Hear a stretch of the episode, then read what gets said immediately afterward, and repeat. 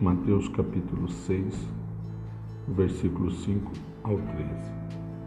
Quando vocês orarem, não sejam como os hipócritas. Eles gostam de orar de pé nas sinagogas e nas esquinas das ruas para serem vistos pelos outros. Eu afirmo a vocês que isto é verdade.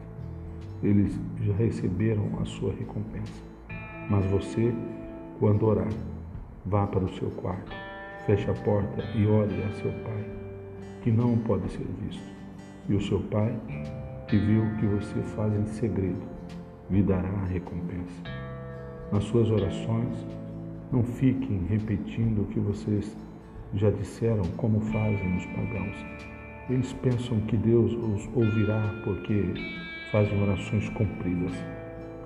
Não sejam como eles, pois antes de vocês pedirem, o Pai de vocês já sabe o que vocês precisam. Portanto, orem assim. Pai nosso que estás no céu, que todos reconheçam que o teu nome é santo.